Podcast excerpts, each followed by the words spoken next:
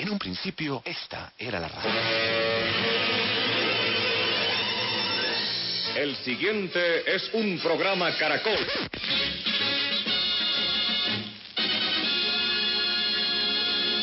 Con ustedes, emisoras Nuevo Mundo. Ahora las voces jóvenes se unen en la búsqueda de la innovación y el futuro. Nuevo Mundo, en Caracol Radio. Buenas noches para todos nuestros oyentes que nos escuchan a través de los 810 AM y 100.9 FM en la ciudad de Bogotá y a quienes nos sintonizan desde las diferentes frecuencias de Caracol Radio del país.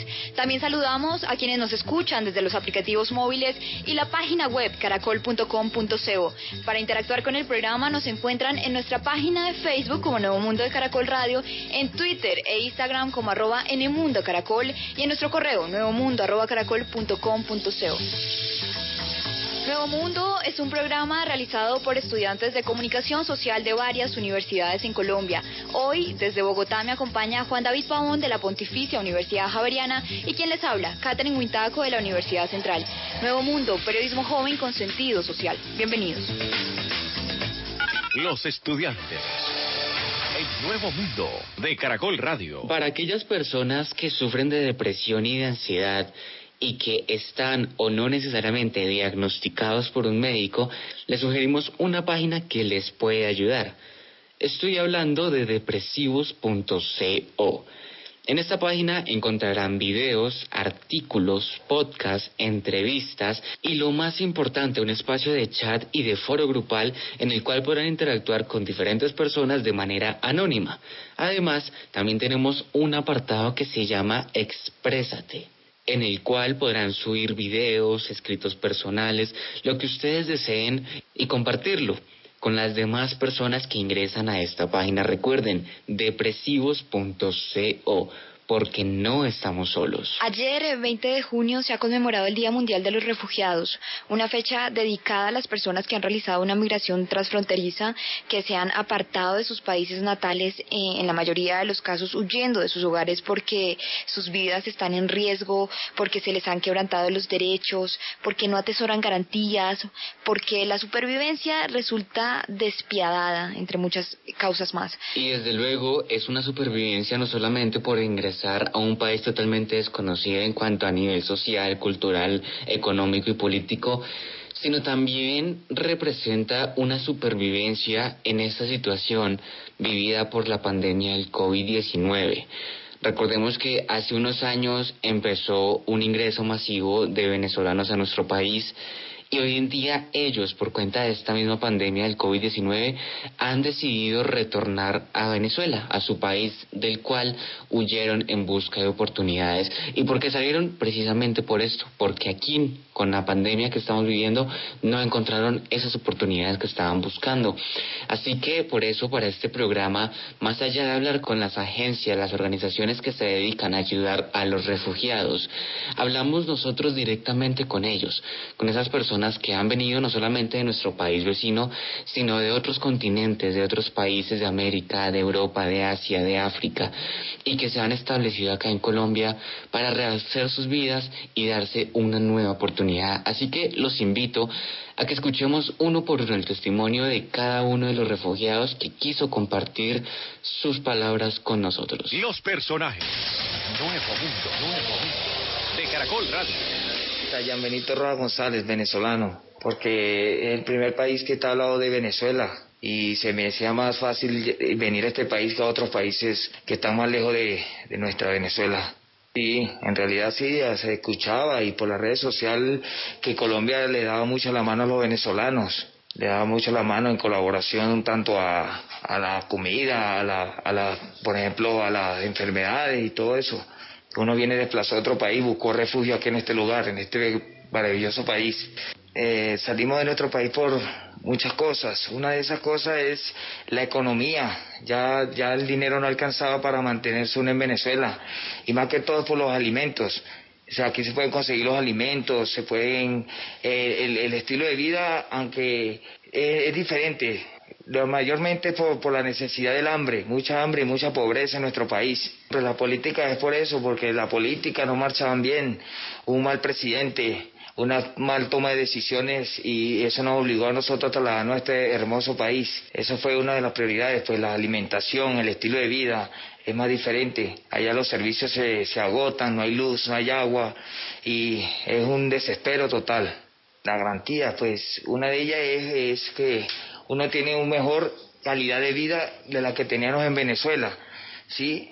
Pero hoy en día no vemos no quería irme a esto lo que está sucediendo en la humanidad, pero hay que tocarlo. Hoy en día se nos hace fuerte, nos toca salir a la calle para, para buscar el sustento del día a día, para alimentarnos, para pagar nuestros arriendos, nuestros servicios y regresarse a Venezuela hoy en día pues es es tenaz, es, es algo, ¿cómo le diría yo? Algo muy complicado, porque tanto como aquí y allá la cosa, la cosa es fuerte, mucha necesidad también. Uy, sí, esto es una, esto es, nos agarró, pero es una crisis y me ha tomado pues bueno yo salgo a buscar el día a día y algo algo Dios le repara a uno sí algo que por ejemplo hay que agradecerle primero a Dios que uno tiene la voluntad de salir lo hace por necesidad por, por buscar nuestro, nuestro alimento cada día, para pagar nuestra, nuestros arriendos y darle a nuestro, a nuestro familiar que viene con nosotros un, granito de arena, una comidita, ¿sí me entiende?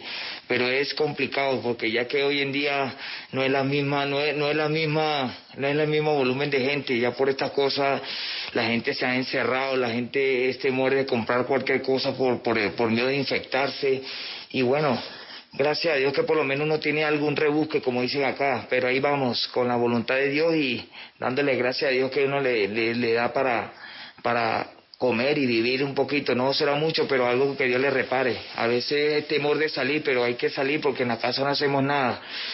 Entonces un, un, granito de arena que uno haga cada día, pues eso, eso suma. Te diría que hay persona que, bueno, yo como venezolano, pues no todos somos buenos, no todos somos malos, ¿sí?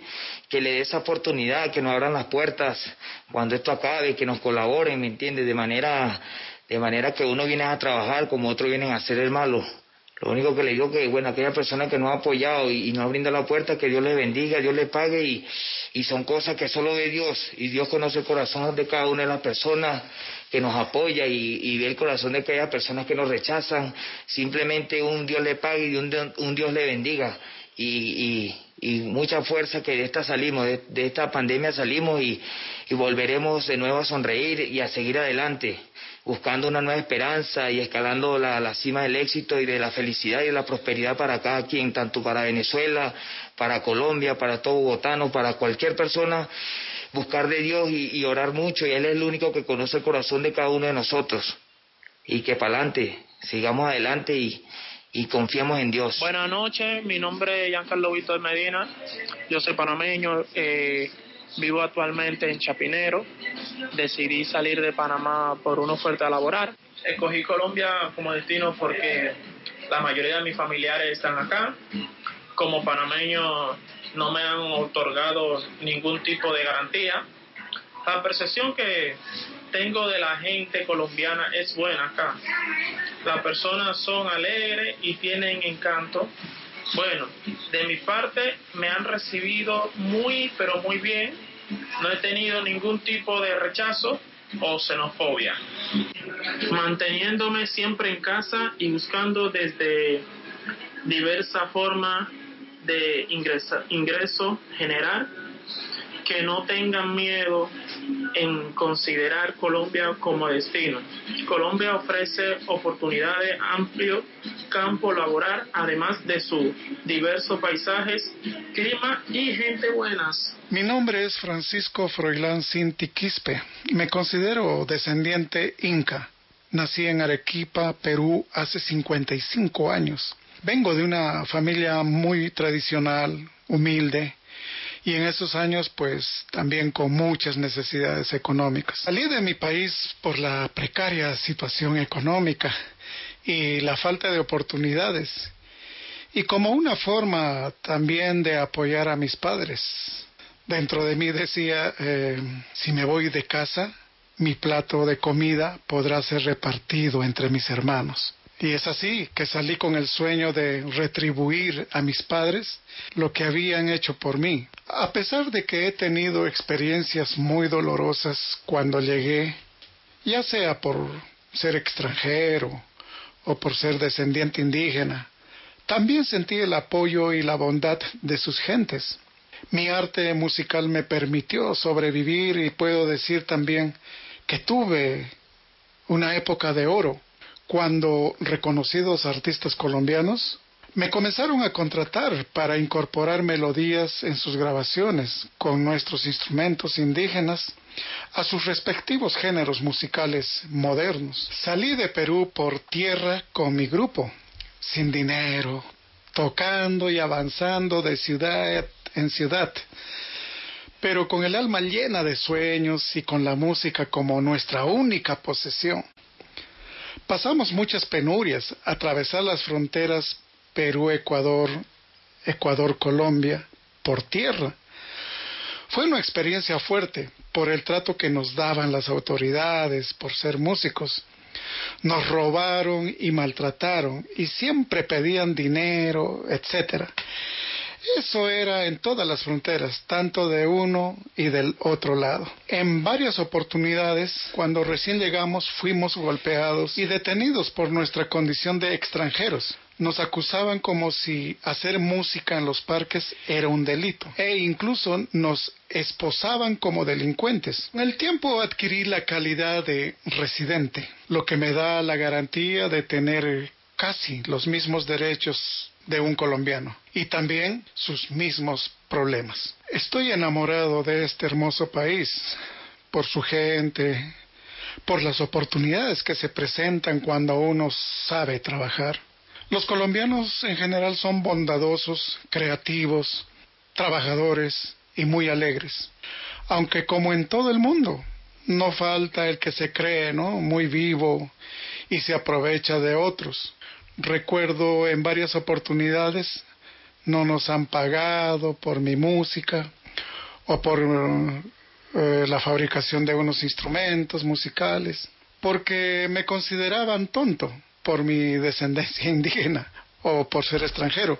Bueno, esa es la poca gente que cree que porque elegí ser un correcto ser humano, confunden con ser bobo pero afortunadamente también he conocido grandes seres humanos que me hicieron y me han hecho sentir parte de este país. Ninguno de nosotros estaba preparado para una situación como esta.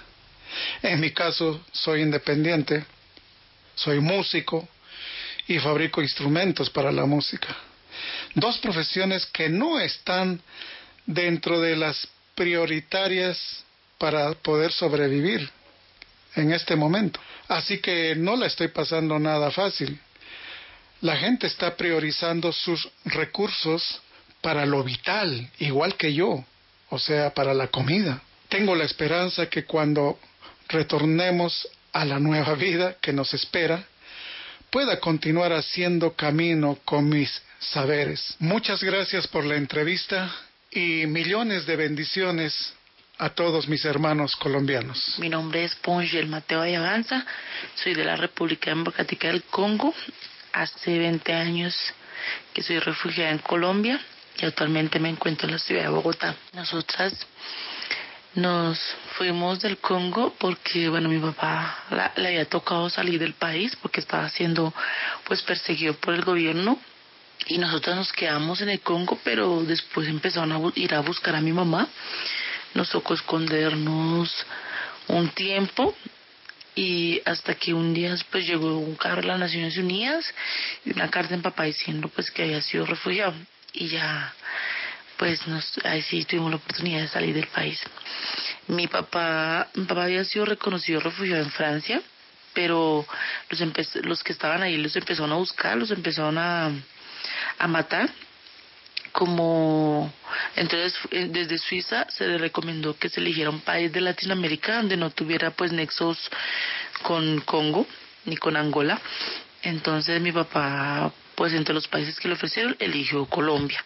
Y como había dicho antes, nosotros no teníamos ni idea de dónde íbamos a ir. Nos despedimos de la gente cercana, medio empacamos unas cosas y, y fuimos nos montamos en ese carro, nos llevaron, pues llegamos al aeropuerto del Congo Y de ahí creo que fuimos a Kenia. De Kenia creo que estuvimos en España. Después de España creo que Brasil, no estoy seguro. Sé que en uno de los países hablaba portugués. Porque, digamos, en cada país que llegamos había alguien esperándonos como para guiarnos en todo el proceso de, de migración y, tras, y paso de, de, un país a otro. Y después llegamos a Colombia. Llegamos a Colombia, pues no, como había dicho, no sabíamos que estábamos en Colombia. Claro que llegamos como a nuestro destino final. Eso se dio por el programa de la, de la de unificación familiar. O sea, a través, mi papá ya había sido reconocido como refugiado, hicieron todo el proceso de unificación familiar y nosotras pudimos unirnos con él. Pues nosotras hasta reconocidas como Colombia, pues aparte de contar con la protección del país, nosotras hemos gozado de como de todos los derechos ciudadanos, de todos los derechos de los ciudadanos, tenemos, podemos hacer todo, podemos acceder a, a la educación, a la salud, podemos, mmm, bueno, lo único derecho que no tenemos es la votación, no podemos votar por la por presidente ni por alcaldes y eso, que es una lástima, pero de, res, de resto hemos pues go, gozado de todo, de todas las garantías y todos los derechos que gozan los ciudadanos en el país. Pues la gente de Colombia, la, los colombianos son muy buenos, son personas muy cálidas, personas muy, digamos, muy abiertas, muy curiosas en el extranjero, cuando se enteran de que uno es extranjero, de dónde viene, entonces son como, venga, ¿y qué haces aquí? ¿Cómo llegaste? ¿Qué pasó? Cuéntame tu país, dime algo en tu idioma, algo así. Y así son gente muy pues gente muy amable y hemos, y hemos construido lazos y redes de apoyo muy fuertes con, la, con, con muchos colombianos, con muchas familias colombianas.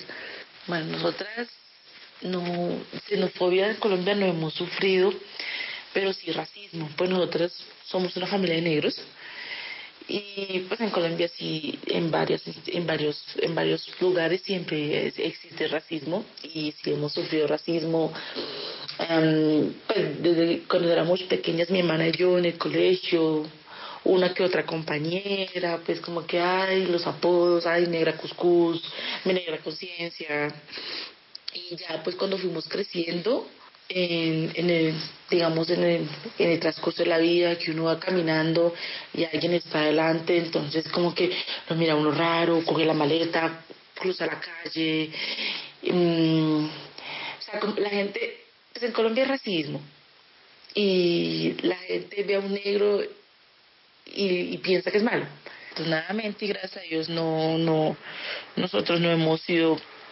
no nos hemos visto pues afectados por, por, por directamente por esa crisis del COVID-19. Hemos estado juntas en familia, pues hemos tenido, digamos, las garantías las garantías necesarias para seguir juntas, para seguir en confinamiento. Entonces no, pues no, por ese lado no hemos tenido ningún inconveniente. Me llamo Emanuel Soto, yo soy de Maracaibo, Nací allí en el estado Zulia, en Venezuela, y actualmente me encuentro en Colombia, en Barranquilla. Llevo cuatro años acá en Colombia, de los cuales estuve tres años viviendo en Medellín. Y por supuesto, una de, la, de las razones por las que emigré de mi país fue por la situación incontrolable en la que se encuentra y decidí venirme a Colombia ya que era un país vecino, fue la opción más rentable que tuve en el momento y realmente lo decidí porque era una forma de estar más cerca de mi familia y de poder visitarlos con, con más frecuencia. Lo más difícil fue salir de mi casa, dejar mi hogar, mi familia y dejar el espacio donde yo creaba mis pequeñas obras de arte y adaptarme a todo eso en un país diferente. Eh, incluso fue mi primera vez fuera de Venezuela y la única. y bueno, fue lo más difícil.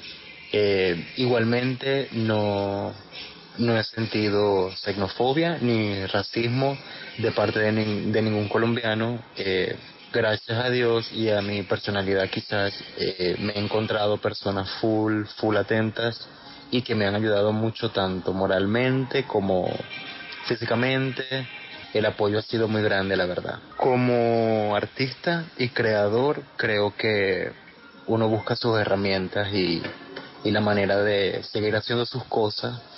Y pues, la verdad, en el camino, en todo este tiempo que en Colombia, he conocido gente que, que me ha aportado full, full cosas y me han hecho seguir creciendo profesionalmente, a pesar de no estar en mi país natal. Creo que la xenofobia es un límite mental, es como una frontera imaginaria que solo hace dividirnos, separarnos, etiquetarnos, catalogarnos por color, por sexo, por X razón y que solo es mental, no está tangible, solo es un pensamiento que espero que con el paso del tiempo se erradique totalmente de, del pensamiento humano, porque solo nos separa.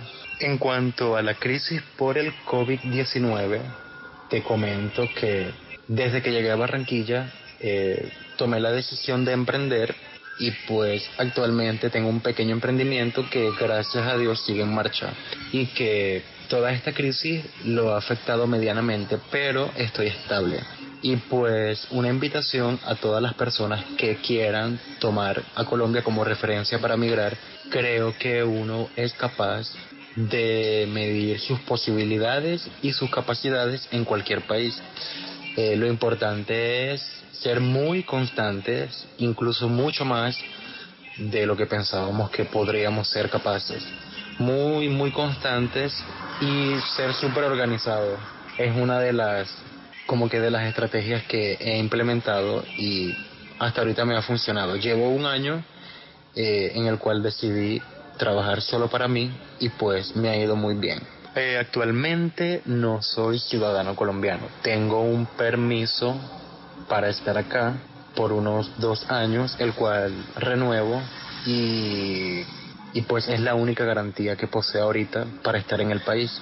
Y bueno, eh, la verdad Colombia ha sido un país que me ha recibido con todas las manos abiertas. De igual he tenido que trabajar y forjarme y, y, organizarme para poder lograr todas las cosas que, que hasta ahorita he logrado y para poder estar medianamente estable acá. Y mi invitación es esa, que creo que todo es posible si se, si se quiere hacer, solo hay que tener muchas ganas y mucha constancia. Agradecemos a todos los refugiados que quisieron compartir con nosotros sus testimonios, sus anécdotas de vida una vez entraron acá a Colombia en busca de nuevas oportunidades. Por ahora, vamos a una breve pausa de información deportiva. Recuerden que para interactuar con el programa nos encuentran en nuestra página de Facebook Nuevo Mundo de Caracol Radio, en Twitter e Instagram como arroba en el mundo caracol y en nuestro correo nuevo mundo arroba. Ya regresamos. Visítenos en Facebook, escribiendo Nuevo Mundo de Caracol Radio. Nuevo Mundo de Caracol Radio. Para que permanezca actualizado sobre nuestros programas.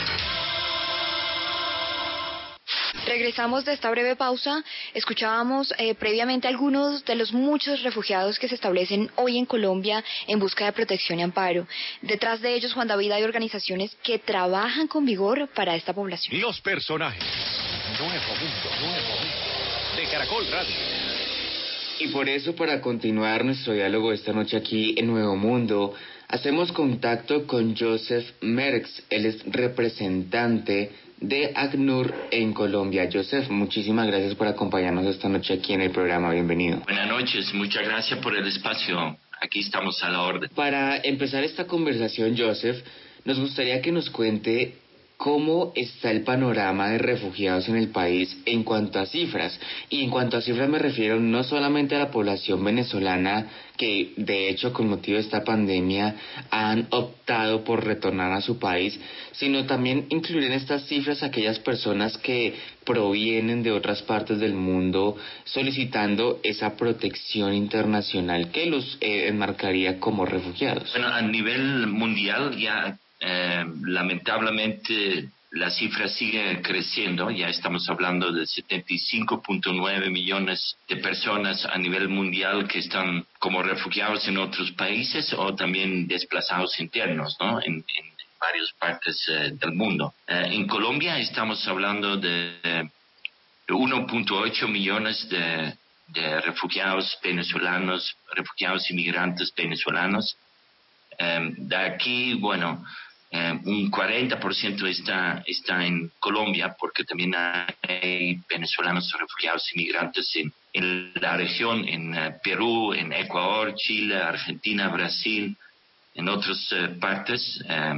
Porque ya entre la OIM y ACNUR estamos hablando de más de 5 millones de venezolanos que han salido de su país, ¿no? Por, por la crisis que se vive allí y eh, muchos de ellos eh, son, son refugiados inmigrantes que, que ahora están pasando un tiempo muy difícil por, por la crisis del COVID-19. Joseph, Colombia, al ser uno de los tres vecinos continentales de Venezuela, un país en América Latina que según la Organización Internacional para las Migraciones deja a 6,5 eh, millones de venezolanos fuera de su país y además de las políticas hacia el refugiado, eh, políticas abiertas para proporcionar atención médica, protección a esta población, eh, Colombia coge a la mayor corte de los refugiados que huyen de este país. Eh, José Miguel Vivanco, que es el eh, director de Human Rights Watch para América Latina, dijo, el ejemplo que sigue dando Colombia con su generosa acogida a los migrantes venezolanos es admirable. Ojalá que Chile, Argentina, México, Perú, Brasil, Ecuador y Estados Unidos replicaran, aunque fuera parcialmente, esta política humanitaria. Esto es lo que ha dicho José Miguel Vivanco. Eh, Joseph, le pregunto, ¿Colombia necesita financiamiento internacional para solventar esta crisis? Sí, seguramente. Em, como, como dice Human Rights Watch, eh, tenemos que aplaudir lo que ha hecho Colombia eh, para los venezolanos aquí en el país, porque sí, realmente han sido una política de inclusión. lo vemos también ahora durante la crisis de COVID-19, que, que eh, los venezolanos, los refugiados y inmigrantes pueden acceder al sistema de salud. Eh, los niños venezolanos, bueno, anteriormente podían ir a la escuela, pero en este momento también están en casa por, por el tema de la cuarentena. Eh, pero sí, estamos como, como ACNUR siempre hablando con el gobierno para, para complementar lo que ya están haciendo eh, y, también sabemos, ¿no? La crisis eh, económica eh, y social pues se ha agudizado con este tipo de, de pandemia por el COVID-19 y también pues esto ha, ha, puesto en apuros a miles de familias, no solamente los migrantes, sino también las personas locales acá en nuestro país.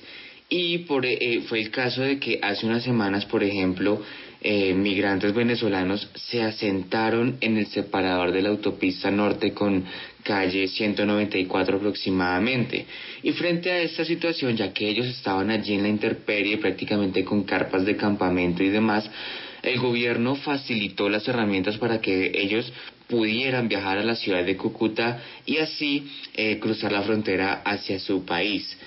Eh, ¿Qué rol ha tenido la ACNUR frente a estas situaciones en las que por estos motivos de fuerza mayor los refugiados están optando por regresar al país del cual huyeron en busca de nuevas oportunidades? Bueno, primero también hay que hablar un poco sobre la magnitud de este retorno, ¿no? Porque ahora está saliendo mucho en los medios de comunicación, pero sigue siendo un porcentaje relativamente pequeño, ¿no? De personas que están regresando a Venezuela. Eh, ya hablamos ¿no? de 74 mil, los próximos días va, a continuar este flujo, pero sigue siendo un, porcentaje eh, menos de, de 5% eh, de la población total de los venezolanos aquí en, en Colombia. Entonces también estamos diciendo como ACNUR que, hay que trabajar no solo el tema del retorno, pero también hay que trabajar eh, alternativas para la gente que, se van a quedar en, eh, en Colombia y que casi representa el 95% de toda la población venezolana en Colombia. Eh, nosotros seguimos hablando y coordinando mucho con el gobierno. sabemos que conocemos la situación de, de la autopista norte. hemos ofrecido apoyo ahí a las personas eh, pero las personas más que todo lo que, lo que quieren es, eh, es tener transporte a la frontera. Nosotros también tenemos eh, oficinas en la frontera, en Cúcuta, en Arauca, donde también estamos acompañando esos movimientos para eh, asegurar que, las pocas personas que puedan retornar a, su país lo puedan hacer, ¿no? Eh, la frontera no, no, está, no está completamente abierta, ¿no? Como ustedes saben, desde el 14 de marzo ya eh, oficialmente la frontera con Venezuela está cerrada y ahora también Venezuela ha puesto restricciones eh, para que poca gente pueda eh, cruzar la frontera eh, todas las semanas, ¿no? Estamos hablando de mil, mil quinientos personas por semana que pueden cruzar o en Vía de Rosario por el puente Simón Bolívar o, en Arauca. Entonces ahí hay que también poner los, las cifras en, en contexto. ¿no? Sí es cierto que muchos venezolanos están en una situación desesperada eh, porque han perdido sus medios de vida, sus ingresos, ya no puede pagar su alquiler su habitación, de su apartamento y eso, eso nos preocupa. Joseph, usted lo ha dicho, trabajar para quienes se quedan todos cumplimos un rol fundamental en la desarticulación de la eh, xenofobia. El, objetivo entre muchos es reducir justamente estos estigmas sociales que no se viven únicamente en Colombia. Pero hablemos de Colombia. Joseph, le pregunto, ¿cómo puede aportar la misma población, la ciudadanía, a estas personas eh, quienes son estigmatizadas? ¿Cómo pueden aportar para reducir los estigmas? ¿Cómo pueden aportar para el hambre, de pronto la falta de acceso a la atención médica, la falta de vivienda? Y como le he dicho, sobre todo para solventar la xenofobia? Bueno, nosotros siempre hacemos llamadas de solidaridad, ¿no? Tenemos una campaña que, que se llama Somos Panas Colombia, eh, donde pedimos al público y a las autoridades de, trabajar juntos eh, para abordar el tema de, la migración, el tema de los refugiados. Y ahora en tiempos de COVID y en tiempos de cuarentena, eh, realmente eh, necesitamos ¿no? apoyo para que la gente eh, pueda aguantar ¿no? hasta final de junio y vamos a ver cómo, cómo sigue después, porque muchos de, las de los venezolanos dependían de, las, de la economía informal, ¿no? estaban trabajando un día, eh, pero sí tenían ingresos. En este momento eso no, no es así, entonces muchas familias han sufrido mucho y se encuentran en la calle sin trabajo, sin, sin eh, una, una eh, manera de sobrevivir eh, en estos tiempos difíciles. Y, ahí, entre todos, estamos, estamos buscando apoyo. entre varias agencias estamos entregando lo que llamamos cash, transferencias monetarias para que la gente, de nuevo, pueda aguantar la cuarentena. A esta hora nos, nos, acompaña Joseph Merckx, representante del Alto Comisionado de las Naciones Unidas para los Refugiados en Colombia. Joseph, mil gracias por acompañarnos esta noche. Bueno, con mucho gusto, mucho gusto. Muchas gracias a ustedes. Los, invitados. Los invitados. Buonasera a de Radio Caracol. El Nuevo Mundo de Caracol Radio. Previamente hemos hablado con un representante del Alto Comisionado de las Naciones Unidas para los Refugiados, pero no son ellos eh, las únicas organizaciones que están detrás de esta población migrante, población refugiada aquí en Colombia, trabajando para los mismos. Hacemos contacto con José Guillén, director de Red Somos, y con Francisco Rigual, asesor jurídico de esta, de esta corporación, una organización social que trabaja por el reconocimiento de la diversidad, los derechos humanos y el bienestar. Buenas noches, José, y buenas noches para usted también, Francisco. Sí, buenas noches. Buenas noches. Para introducir eh, en este diálogo quisiera preguntarles, Colombia selló su frontera con Venezuela el 14 de, marzo, otros cruces fronterizos actuaron del mismo modo y declararon cuarentena obligatoria en todo el país desde el 25 de marzo eh, de lo que lleva la pandemia. Sin duda, las alternativas hoy para el refugiado en nuestro país pues son escasas, eh, las oportunidades del mismo modo lo son, por ende se ven sometidos a regresar a sus países.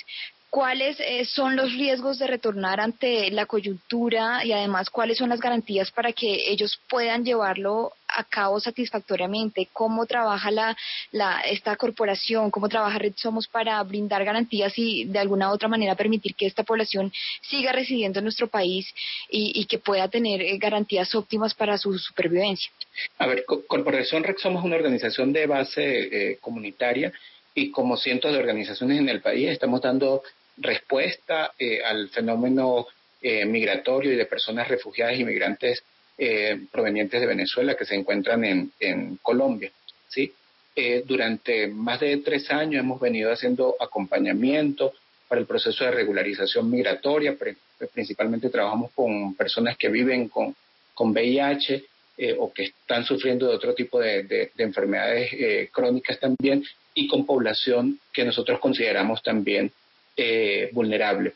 Entonces, le hacemos todo un proceso de, acompañamiento para la regularización migratoria, pero durante este tiempo de, pandemia y de la declaración de aislamiento eh, social preventivo, lo que hemos llamado eh, cuarentena, hemos estado acompañando a las personas, facilitando kits de higiene personal, estamos dando también algunos apoyos económicos para el pago de arriendos, pegando eh, este apoyo que es justamente población eh, refugiada inmigrante que vive eh, con VIH con la posibilidad de que la persona pueda mantenerse, pueda estar tranquila en, nuestro territorio. Uno de los ejes centrales de Red Somos es el componente de reconocer los derechos sexuales y reproductivos como parte de los derechos humanos que existen para garantizar el bienestar físico, mental y social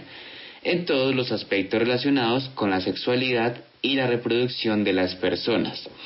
Si abordamos este punto de la red en cuanto a la situación de los migrantes en Colombia, ha sido bastante controversial. Incluso hace un año, exactamente el 12 de junio de 2019, la periodista Claudia Palacios escribió una columna titulada, abro comillas, paren de parir, cierro comillas. En esta columna ella, expresaba que estaba de acuerdo con que ciudadanos venezolanos buscaran refugio en nuestro país, pero no compartía que vinieran acá a tener hijos y a aumentar la sobrepoblación y además a traerlos, a traerlos al mundo sin tener las, los recursos para sostenerlos. Frente a todo esto que le he mencionado, José, ¿De qué manera Red Somos establece los programas de educación sexual y reproductiva con personas de, todas las, de todas las nacionalidades que estén acá en Colombia en calidad de refugiados? Bueno, lo, primero que, hay que saber es que los derechos sexuales y reproductivos son parte de los derechos humanos, Y son irrenunciables para cualquier eh, persona. Eh, Francisco, que me acompaña acá, que es abogado, puede comentar un poco más de al, respecto. Pero entonces, a partir de, ese eh, punto de que son derechos humanos, que son irrenunciables, pues una persona que es, migrante, es refugiada y que se encuentra dentro de nuestro país, pues lógicamente tiene todos los derechos y no puede renunciar a ninguno de, ellos, ¿no? Tal vez la, principal dificultad que se ve afrontada en el migrante y el refugiado en, en Colombia es el acceso justamente eh, a la salud y a la posibilidad de, que pueda ser eh, atendido ¿sí? desde el punto de vista de sus propios derechos sexuales y, reproductivos. Es allí donde nosotros estamos desarrollando eh, acciones de acompañamiento para que la persona pueda regularizarse migratoriamente, porque lógicamente si la persona no, tiene, no está regular en, en nuestro país no puede acceder al, al, sistema de, de salud y que pues posterior a la regularización puede haber una, un acompañamiento para el acceso justamente a, la, atención en, en, salud, ¿no? Principalmente nosotros, como te mencionaba, atendemos a personas que viven con, con, VIH, que han huido de, Venezuela por riesgo o por miedo más bien a, morir por la dificultad de acceso a tratamiento, porque reconocemos que en Venezuela eh, los servicios de salud no están funcionando de la manera esperada y las personas migran no solamente por la posibilidad eh, de, búsqueda de una mejor posibilidad económica, sino por la posibilidad de ser atendidos en, el sistema de, salud y poder recibir realmente un, tratamiento. Quisiera entonces preguntarle a Francisco, usted lo ha mencionado, derechos eh, humanos irrenunciables y pues por tanto Red Somos está trabajando para brindar acciones de acompañamiento, como ya lo ha dicho eh, José Guillén, eh, y para que puedan ustedes regularizarse las personas que nos están quizá escuchando y que sean refugiados aquí en Colombia, para que puedan gozar de algunos servicios como los servicios de salud, como ya usted lo ha mencionado. ¿Cómo deben buscarlos y qué pasos deben seguir para, para brindar o para gozar de, estos derechos? Pues sí, Caterín. Pues mira, eh, nosotros pues mayoritariamente lo que hacemos es también un estudio de casos, porque no todas las figuras de regularización son iguales. Sí, por ejemplo, no todas las visas son iguales, no todas las personas tienen opción a, permiso especial de permanencia, ¿sí? Y eh, tampoco no todas las personas em, aplican para eh, solicitar el estudio de la condición de, refugiados en Colombia, ¿sí? Entonces, pues lo primero que nosotros hacemos es eso, un estudio de la situación del, de cómo está el migrante, eh, con qué documentación cuenta y más o menos qué situación es la que trae de allá y qué es lo que hace que el migrante esté acá. Entonces, pues dependiendo de eso, nosotros podemos mirar si esa persona es eh, potencialmente pues un, solicitante de la condición de refugiado, si tiene opciones, algún tipo de figura de regularización migratoria en el país, pero siempre haciendo énfasis, pues como decía José, en el acceso a la salud, pues somos una organización que tiene una misionalidad importante eh, desde el punto de vista salud, porque atendemos pues personas que mayoritariamente viven con VIH y pues también sus familiares, por ejemplo, desde el punto de vista em, de lo que son los refugiados, hemos atendido ya más de 500 personas. Esto incluye pues personas que viven con VIH y también sus grupos familiares. Eh, en ese acompañamiento que se hace ante la Cancillería de Colombia en esta solicitud del reconocimiento, que son pues procesos bastante eh, demorados para esta condición, eh, nos hemos apoyado muchísimo con, con una eh, agencia internacional que has nombrado ahorita, que es eh, el Alto Comisionado de Naciones Unidas para los Refugiados. Entonces, pues hemos estado también trabajando de la mano con ellos y hemos logrado resultados muy positivos porque son personas que ven sus derechos vulnerados no solamente desde la parte reproductiva, sino también desde lo que es la atención en salud también considerando que son personas farmacodependientes que muchas veces por no tener la documentación apenas pueden eh, ingresar a lo que es un servicio de atención inicial de urgencias, por ejemplo. Entonces, pues nosotros lo que hemos tratado desde Rexomos es mitigar estas, estas barreras tratar de que sean las menos posibles y que ellos puedan acceder al sistema eh, de salud en Colombia. Esta ha sido eh, la debilidad eh, más fuerte. Ahorita estamos en épocas de, pandemia, ¿sí? Y de una emergencia sanitaria, como habían comentado pues en, la introducción, y esto tal vez ha interrumpido un poco todos estos procesos, porque tenemos ahorita em, sedes de migración eh, cerrada, eh, tenemos una cancillería también em, que se encuentra sin servicios, incluso ni siquiera pueden enviar sus solicitudes por correspondencia entonces esto tal vez es lo que más ha generado angustia en los usuarios en los últimos meses. Afortunadamente no hemos tenido, eh, digamos, cosas que lamentar, sí, desde el punto de vista de, vidas o deterioros todavía, pero tal vez ha sido em, lo más importante que ha surgido en, estos últimos meses. Pero generalmente, pues eso es lo que hacemos y mayoritariamente pues con personas que viven con VIH y por ende pues al ser una epidemia concentrada también con personas la población LGBTI. A esta hora nos acompañó José Guillén, director de Red Somos, y Francisco Rigual, asesor jurídico de esta misma corporación. Muchísimas gracias a los dos por acompañarnos. muchas gracias a ustedes, que estén muy bien. Hoy nuestro programa ha sido dedicado a los refugiados residentes en Colombia, personas que han migrado a nuestro territorio exiliados, a veces por convicción propia, en ocasiones porque la vida resulta ser un atropello en sus lugares de origen. Joseph Merck, uno de nuestros invitados esta noche, lo ha mencionado. El porcentaje de los refugiados que retornan hoy ante la pandemia es pequeña en comparativa con las personas que quedan eh, que se quedan en nuestro país para continuar con la búsqueda de garantías de refugio. Las labores de amparo y ayuda deben continuar conjuntamente con nuestro gobierno y desde la ciudadanía. Este programa nos deja como enseñanza una oportunidad o un llamado más bien para abrir nuestros corazones, nuestra solidaridad y darnos cuenta de que hay personas que están pasando por situaciones muy críticas, que seguramente están acá en Bogotá, en Barranquilla, en cualquier otra ciudad de nuestro país y están acá no porque quieran, sino porque, como decimos en nuestro país, les tocó, les figuró y aunque ellos no quisieran estar acá, lo hacen para sobrevivir, para llevar adelante, para sacar adelante sus familias, para salir adelante a sí mismos, para perseguir sus sueños y no quedarse a la, a la expectativa de qué hubiese pasado si el destino fuera totalmente distinto. Por eso, sino un llamado para que dejemos de lado la discriminación y para que seamos más conscientes de que juntos como sociedad podemos apoyarnos a nosotros mismos y apoyar a quienes más lo necesitan. Nuevamente hacemos un llamado para todas las personas que han sido diagnosticadas o no necesariamente con trastornos como la ansiedad y la depresión, a que ingresen a la siguiente página que seguramente les puede ayudar. Se trata de depresivos.co. En esta página encontrarán videos, artículos, podcasts, entrevistas y lo más importante, un espacio de chat y de foro grupal en el cual podrán interactuar de forma anónima con otras personas que también padezcan alguna de estas enfermedades. Además, recuerden que hay un apartado que se llama Exprésate para que ustedes suban videos, suban escritos personales, todo lo que ustedes deseen y lo compartan con todas las personas que ingresan a depresivos.co.